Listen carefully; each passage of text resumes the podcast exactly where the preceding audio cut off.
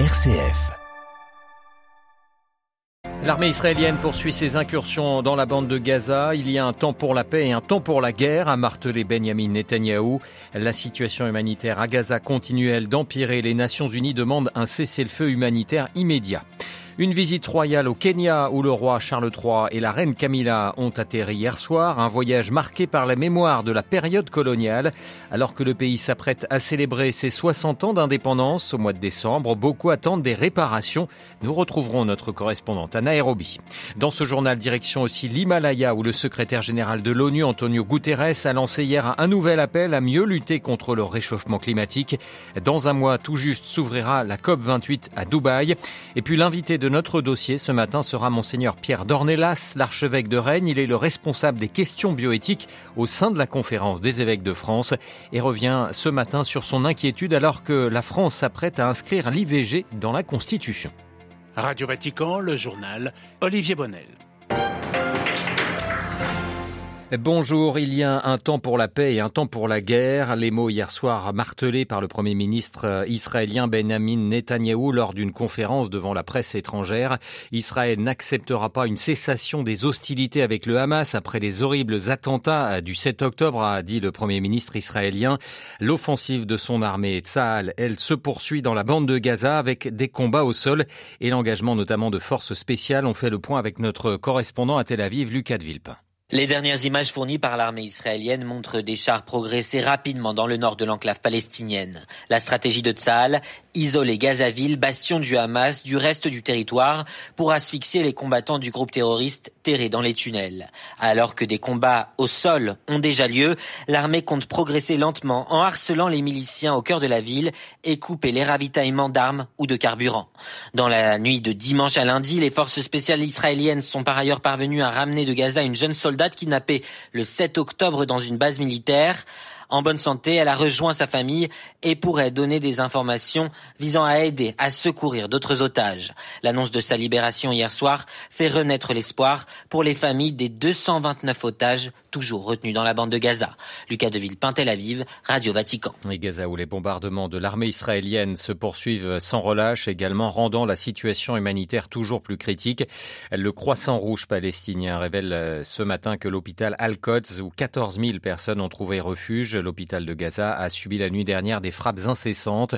Les civils déplacés dans l'enclave palestinienne sont confrontés à des conditions de plus en plus désespérées, s'alarme une nouvelle fois l'ONU.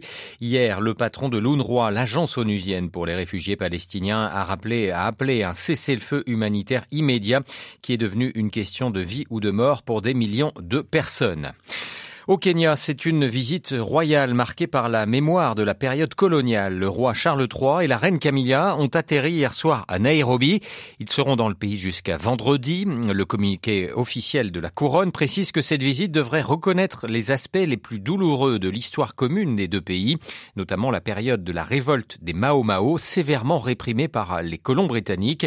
Alors que le Kenya s'apprête à célébrer ses 60 ans d'indépendance au mois de décembre, beaucoup attendent des réparations. De notre correspondante à Nairobi, Alban Tiroir. Plus de 10 000 personnes sont mortes lors de la révolte des Mao Mao pour l'indépendance du Kenya dans les années 1950, un nombre que beaucoup jugent sous-estimé. Des dizaines de milliers de Kenyans ont également été détenus dans des conditions dégradantes, subissant torture et viols. En 2013, Londres a versé près de 20 millions de livres sterling de compensation à un peu plus de 5 000 vétérans Mao Mao et a exprimé des regrets sincères pour les atrocités commises. Mais pour beaucoup au Kenya, ce n'est pas suffisant. Davis Malombe est le directeur de la Commission kenyane des droits humains. Nous appelons le roi à prononcer des excuses publiques au nom du gouvernement britannique, des excuses sans conditions et claires, pas comme la déclaration de regret qui était trop prudente et préservait le gouvernement. Des excuses pour le traitement inhumain qui a été infligé aux Kenyans pendant toute la période coloniale et qui continue de nos jours. Ces excuses représentent une étape clé dans la reconnaissance de la souffrance du peuple kenyan. Présenter des excuses ouvrirait toutefois la porte à de nombreuses procédures judiciaires. Davis Malombe insiste également sur d'autres réclamations. La communauté Nandi qui demande le retour du crâne de leur chef tribal décapité en 1905, dont la tête avait été ramenée comme trophée en Angleterre. La famille du chef Mao Mao, Dedan Kimasi, qui attend toujours sa dépouille. Ou encore les nombreuses communautés qui se battent pour récupérer leurs terres que les colons se sont selon elles appropriées. Nairobi, Alban Tiroir pour Radio Vatican. Près de 7 millions de personnes sont des déplacés internes en République démocratique du Congo. Ces nouveaux chiffres euh, ont été révélés hier par l'ONU et sont le résultat notamment du regain de violence dans l'est de la RDC. Les combats qui se concentrent notamment euh, autour de, du nord, euh, au nord de Goma, la capitale du Nord Kivu, et opposent l'armée régulière aux milices comme le M23. L'Organisation internationale pour les migrations estime que la RDC est confrontée à l'une des plus grandes crises de déplacement interne et humanitaire au monde et demande des ressources financières supplémentaires pour mieux organiser la prise en charge des réfugiés. La RDC ou l'un des principaux opposants au président Tshisekedi, Moïse Katumbi, a remporté hier une victoire judiciaire. La Cour constitutionnelle a rejeté une requête qui contestait la nationalité congolaise de cet homme d'affaires de 58 ans. La voie est libre pour qu'il se présente désormais à l'élection présidentielle le 20 décembre prochain. Parmi les autres opposants qui affichent leurs ambitions face au président sortant, le prix Nobel de la paix 2018, Denis Mukwege, ou le candidat malheureux à la dernière présidentielle de 2018, Martin Fayoulou.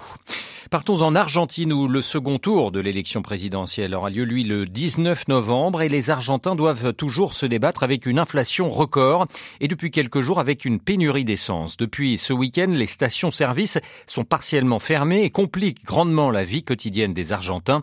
Un phénomène qui devrait être ponctuel mais qui a été largement utilisé politiquement par les candidats au second tour. À Buenos Aires, Caroline Vic. De longues files de voitures à l'entrée des stations-service, l'angoisse et la colère des gens à la vue de leur réservoir presque vide, voilà ce que vivent les Argentins depuis ce week-end.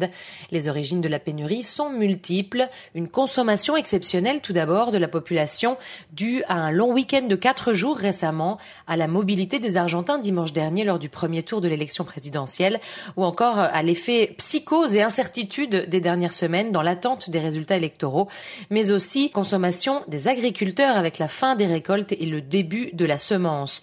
Selon le ministre de l'économie et candidat au balotage Sergio Massa, cette pénurie n'est pas un hasard. Elle est la conséquence d'une rétention des stocks des compagnies pétrolières qui préfèrent, selon lui, exporter au lieu d'approvisionner les Argentins. Massa s'est montré ferme et a menacé que tant que la situation ne serait pas réglée, les exportations seraient suspendues. Après une semaine politique intense, les Argentins n'ont pas de répit et se retrouvent encore une fois au milieu de conflits politico-économiques dans un pays presque autosuffisant en matière de capacité de raffinage.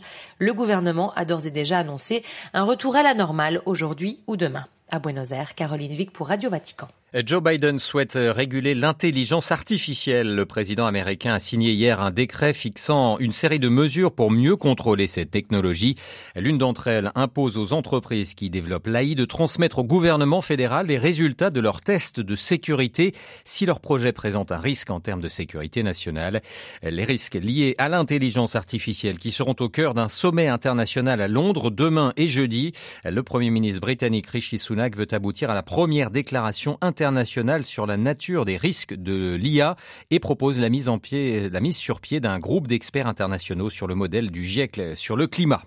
Le climat, justement, dans tout juste un mois, s'ouvrira la COP28 à Dubaï et le secrétaire général de l'ONU veut maintenir la pression pour que le réchauffement climatique soit une des priorités des économies les plus polluantes de la planète. Hier, Antonio Guterres a lancé un appel désespéré depuis une région où ce réchauffement est bien visible, l'Himalaya, où la glace ne cesse de fondre. La correspondance régionale d'Emmanuel Derville. C'est un appel presque désespéré qu'a lancé hier Antonio Guterres depuis le Népal. Les toits du monde s'effondrent, a déclaré le secrétaire général de l'ONU, alors que la fonte des glaciers s'accélère dans l'Himalaya. Une étude réalisée en juin par une agence intergouvernementale népalaise a prévenu que l'est de la chaîne montagneuse, au Népal et au Bhoutan, perdrait 75% de sa masse de glace d'ici la fin du siècle. Les chercheurs anticipent une hausse de 3 degrés des températures mondiales. Problème, les glaciers sont des réservoirs de glace, ceux de l'Himalaya fournissent de l'eau douce à plus d'un milliard de personnes, a rappelé Antonio Guterres. La fonte va d'abord augmenter le niveau des fleuves, au risque de déclencher des inondations et de détruire des barrages hydroélectriques, puis les cours d'eau diminueront. À un mois de la COP28, Antonio Guterres a donc exhorté la communauté internationale à agir tout de suite pour freiner l'augmentation des températures à 1,5 degré. New Delhi, Emmanuel Derville pour Radio Vatican. En Espagne, les évêques demandent pardon aux victimes quelques jours après la publication d'un rapport euh, vendredi dernier sur des faits de pédocriminalité. Selon ce rapport, plus de 200 000 mineurs pourraient avoir été victimes d'agressions sexuelles dans l'Église depuis 1970. Des chiffres qui sont néanmoins une extrapolation, regrettent les évêques espagnols. Ils doivent tenir ce matin une conférence de presse.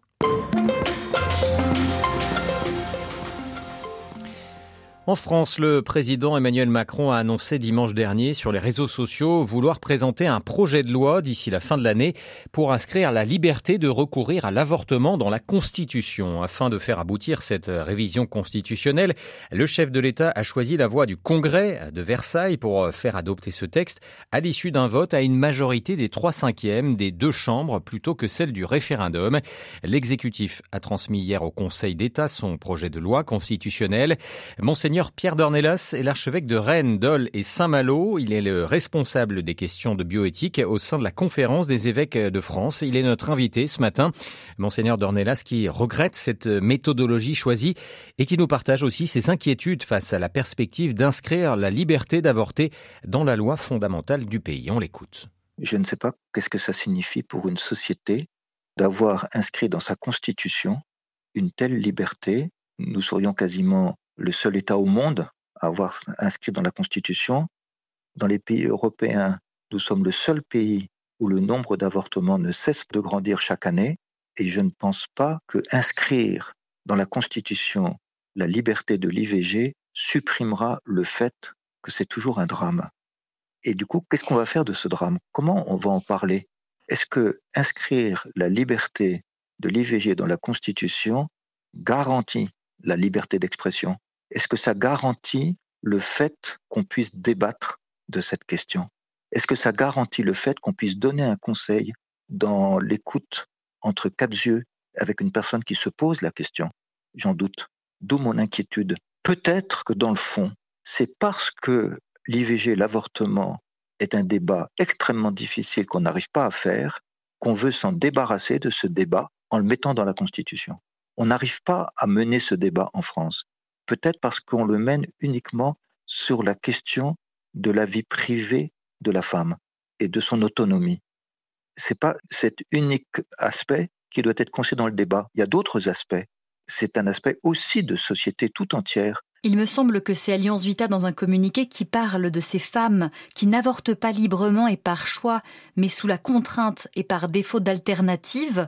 Est-ce que euh, vous avez l'impression qu'en inscrivant la liberté de recourir à l'avortement dans la Constitution euh, française, les autorités se trompent de priorité? La vraie priorité, c'est de garantir que tout le monde dans la société est engagé dans le respect de la vie humaine et dans l'aide des personnes les plus fragilisées. Nous sommes une société de la relation sociale. Nous ne sommes pas une société d'êtres humains autonomes les uns à côté des autres. Et cette relation sociale, cette relation humaine et cette rencontre postulent que nous prenions tous soin du plus fragile. Et prendre soin du plus fragile, c'est, dans le cas qui nous occupe, c'est prendre soin de la femme qui est confrontée à ce choix. Et une femme qui est confrontée à ce choix, quelles que soient les raisons qui peut-être provoquent ce choix, c'est toujours un drame. Eh bien, évidemment, on va venir au secours de quelqu'un qui vit un drame. Au stade où on en est, comment faire revivre ce débat auquel les autorités renoncent selon vous? Puisqu'il s'agit d'un acte juridique dans la Constitution, il faut que des juristes s'expriment, parce qu'il y a des contradictions dans le droit. Par exemple, euh, l'article 16 de notre Code civil euh, qui dit que la loi garantit le respect de l'être humain dès le commencement de sa vie. Bon, ça c'est le principe organisateur. Et du coup, l'IVG devient une exception. Mais qu'est-ce qui se passe quand l'IVG est inscrit dans la Constitution et devient un principe? Ça veut dire que le droit à la vie devient une exception. Donc que les juristes travaillent et s'expriment. Quel message pour l'Église euh, si euh, la liberté de recourir à l'avortement est bel et bien inscrite dans la Constitution française? Rien n'empêchera la compassion, l'écoute, le dialogue sur le terrain. Je ne pense pas que la Constitution puisse euh, gérer la vraie liberté, l'authentique liberté des personnes dans leurs rencontres, dans leurs relations. Et cette liberté des personnes à vivre la compassion, l'écoute, l'entraide, à vivre ce que nous indique euh, le bon samaritain, c'est bien supérieur à toute constitution. C'est pas la constitution qui donne du prix à nos libertés, c'est la liberté humaine à vivre l'entraide fraternelle qui donne du prix à la Constitution. Voilà, interrogé par Marie Duhamel, Monseigneur Pierre Dornelas, l'archevêque de Rennes, était ce matin l'invité de Radio Vatican.